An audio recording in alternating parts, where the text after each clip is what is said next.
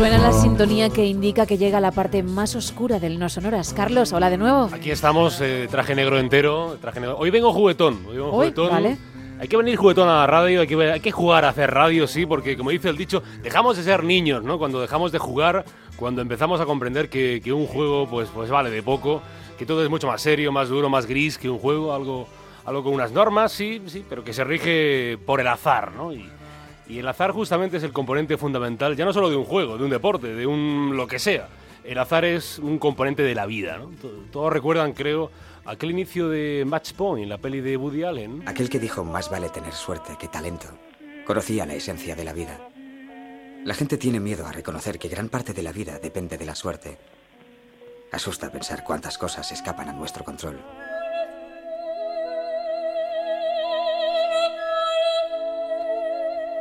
Claro, sí, el azar es un componente de la vida, pero también de la muerte. Sí, hay, azar en la vida, uno tiene suerte si nace en España, claro, si, nace en una familia acomodada, tiene buena suerte si tiene amor desde que es pequeño, hay, hay suerte en la genética, hay que tenerla para tener ese pelazo que yo no tengo, esos ojos verdes que tú tienes, pues hay que tenerla, ¿no? El, azar, que no el destino, ¿no? El azar también está en la muerte, en los asesinados. Aquellos a los que la muerte, la muerte les viene sin, esperarlo, ¿no? Sin que dé muestras de que hoy, esta noche, será esa noche cuando todo acabe.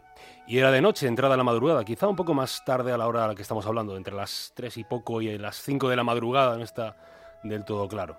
En esa marquesina, sí, esa marquesina del bus, fría, solitaria, estaba esperando Carlos Moreno, 52 años, de profesión limpiador, casado, padre de, tres hijos. Un bus nocturno tenía que llegar a la parada de Manoteras, donde esperaba Carlos, y el bus llegó. Pero a él no se subió Carlos Moreno. Dos jóvenes adolescentes. Ese tipo de gente que llamamos normal, ¿no? Que, tiene sus cosas, por supuesto. ¿Y quién no las tiene? Pero nadie esperaba que esa madrugada del 30 de abril de 1994 en el barrio madrileño de Manoteras, aún había que abrigarse por las noches, esos dos chicos, bajo el pretexto inicial del te vamos a robar, le degollaran, le arrancaran las cuerdas vocales, le apuñalaran hasta 20 veces para dejarlo muerto en un asesinato atroz, horrendo, violento hasta límites insospechados, en una maldad que nadie esperaba de un ser humano, menos aún de dos chicos que estaban empezando a ser hombres.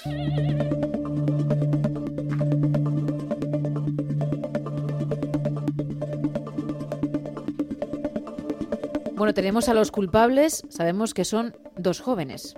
Sí, se preguntaron entonces por los motivos del crimen, por el móvil. El Grupo 5 de Homicidios de la Policía Nacional comenzó entonces la investigación, pues nada más tenía el, el cadáver del hombre, en un descampado junto, justo, detrás de esa marquesina. Lo primero que hicieron fue, claro, comunicarse a la familia. Este es el hijo de Carlos Moreno. Llegó la policía y nada, nos comentó que mi padre había fallecido, que había sido un asesinato, que había sido con arma blanca en la zona Bacares y que no sabían nada más Nada más, nada más. ¿Con qué motivo se asesina a un hombre de esa manera? no? Es curioso, Gema, es curioso como todo el mundo, como todo, en este mundo ha, ha ido cambiando, ¿no? Ha ido evolucionando. Ha cambiado la forma de viajar, por ejemplo. Ha cambiado la forma de vestir y de comunicarnos también. Hemos cambiado hasta en la forma de ver series. Hemos cambiado en casi todo. ¿eh? Pero se sigue matando, ¿no? Por motivaciones muy parecidas. El sexo, el poder, la envidia, la ira. Se mata por dinero, se mata por amor y se mata por desamor y a veces se mata porque sí. A Carlos Moreno, 52 años, lo mataron porque sí. No había nada más que eso. Matarlo fue una decisión azarosa. Lo mataron a él como podrían haber matado a otro. La policía encontró al lado del cadáver dinero, unas 600.000 pesetas. Justo ese día Moreno había cobrado el, el mes de abril y hasta llevaba puesto su reloj. El móvil no fue el dinero, no, fue un robo. Se investigó a los familiares, a los amigos, los que, los que fueron y los que no lo eran, quizá algún compañero de trabajo, nada. No había conexión entre los asesinos y el asesinado.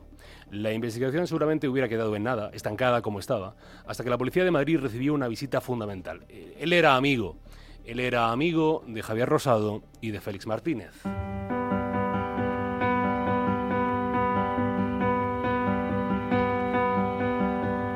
El chico que llegó a la comisaría era Enrique Martínez. Sí, era un chico joven, como Rosado y como Martínez, dio sus nombres. Fueron, fueron ellos. Bueno, bueno, má- más bien fue él. fue la boca de Rosado, orgulloso, ególatra como pocos, inteligente como casi nadie, la que se había escapado. Se vanaglorió delante de Enrique de que él y Félix habían sido quienes se habían cargado a ese tal Carlos, el hombre que esperaba en la marquesina justo ese día, justo a esa hora, y que fue injustamente asesinado. Enrique era asiduo a esas partidas de rol junto a los otros dos. Fue allí entre partida y partida cuando se le había calentado la boca a Rosado, y no solo eso, él había asegurado que lo volverían a hacer. Y en la calentura del momento, Rosado dio dos detalles que luego Enrique le transmitió a la policía. Detalles que nunca trascendieron a los medios de comunicación. Elementos, unos pocos, que no se cuentan ni en la radio, ni en la prensa, ni en la televisión. Aquello solamente lo sabía la policía, él o los asesinos y el muerto, claro. El guante de látex que allí se quedó y el reloj del propio Rosado que en el forcejeo con Carlos Moreno se cayó al suelo, de donde nadie lo recogería, pues hasta que llegó la policía no les bastó mucho más. 5 de junio de 1994, apenas un mes después del asesinato, los detuvieron a ambos cuando habían salido a comprar otros guantes de látex. Querían volver a jugar, jugar a matar, pero les pillaron. En la habitación de Rosado, entre cientos de libros de todo tipo, una mochila con los cuchillos y una chaqueta ensangrentada. Eran, eran ellos, dos chavales, 21 años tenía Rosado, 17 el otro joven Félix. Fueron ellos los macabros asesinos de un crimen que conmovió, vio la España de mediados de los 90. Fue Rosado el líder de ambos, ¿no? de quien se encontraron los escritos de un diario, donde, con todo detalle, contaba cómo había sido el asesinato. Se puede leer algo así.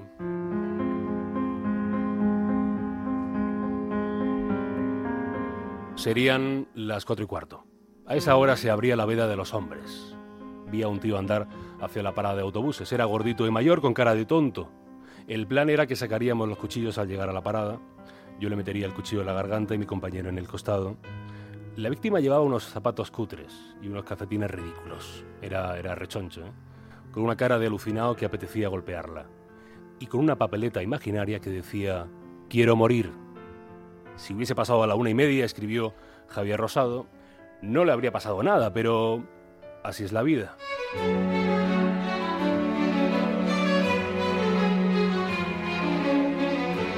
Bueno, una vez capturados los asesinos, lo que hizo la poli fue empezar a comprender que detrás de aquello había un plan que seguía las normas de un juego del que has hablado hace un momentito, una pequeña pincelada, un juego de rol. Sí, era, eran esos juegos de rol que ahora en España son tan populares, pero que en esos años de finales del siglo XX aún no eran tan, tan famosos. Rosado, mente macabra, había ideado su propio juego de rol, Razas, un juego donde las víctimas eran reales. La partida se cobraba con sangre de verdad. Aquella noche del 30 de abril de 1994 el plan era acabar con varias personas. Esa era la partida, pero se les complicó hasta que decidieron a altas horas de la noche acabar con Carlos. Una vez eh, tenían las pruebas, el juicio comenzó y Félix aceptó los hechos. Pero Javier Rosado nunca, nunca los admitió. ¿no? Dijo entonces que quizá lo había hecho alguna de sus personalidades, porque él decía tener varias personalidades. El interés del crimen del asesino del rol, como le llamó la prensa, se centró entonces en delimitar si Rosado estaba loco verdaderamente o el loco fingía su locura y si, pactó consigo mismo, en esa mente brillante y malvada, pues no ser normal. Javier Rosado, el principal inculpado en el asesinato del juego del rol, ¿es o no es un loco? Esta es la pregunta clave que se debate hoy en el juicio que se sigue desde hace cuatro días en la audiencia provincial por el asesinato de un hombre víctima de un juego macabro. Psicólogos y psiquiatras no se ponen de acuerdo en sus diagnósticos, salvo en que se trata de una personalidad con una psicología muy compleja. Hubo debates entre los expertos. Unos hablaban de esquizofrenia, de paranoia, de locura pura que se adueñó de Rosado. Otros decían, en cambio, que era un psicópata, un tipo que simulaba sus sentimientos. Un hombre frío, calculador y manipulador. Un criminal que quiso jugar, que quiso jugar también con la justicia.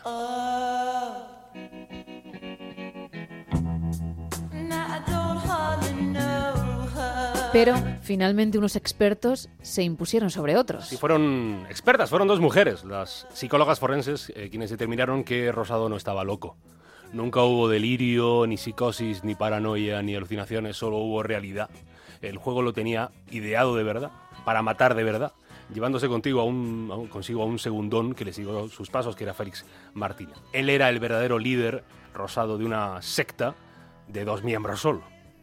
Javier Rosado Martínez fue condenado a 42 años de prisión. Su segundo Félix a 12 años, aunque solo cumpliera 4 para quedar en libertad, beneficiado de haber cometido el crimen siendo menor. Rosado hace tiempo que está libre también, después de haber aprovechado para sacarse tres carreras en prisión, integrados ambos en la sociedad sin que destaquen demasiado. Por supuesto, cabe decir que los juegos de rol, después de una etapa un tanto negra por culpa del crimen, pues volvieron a ser populares y sobre ellos no pesa ya ningún estigma. Nunca un juego incitó a matar, porque matar no se juega, porque los niños nunca matan, matan los adultos, a veces sin más motivo que el azar.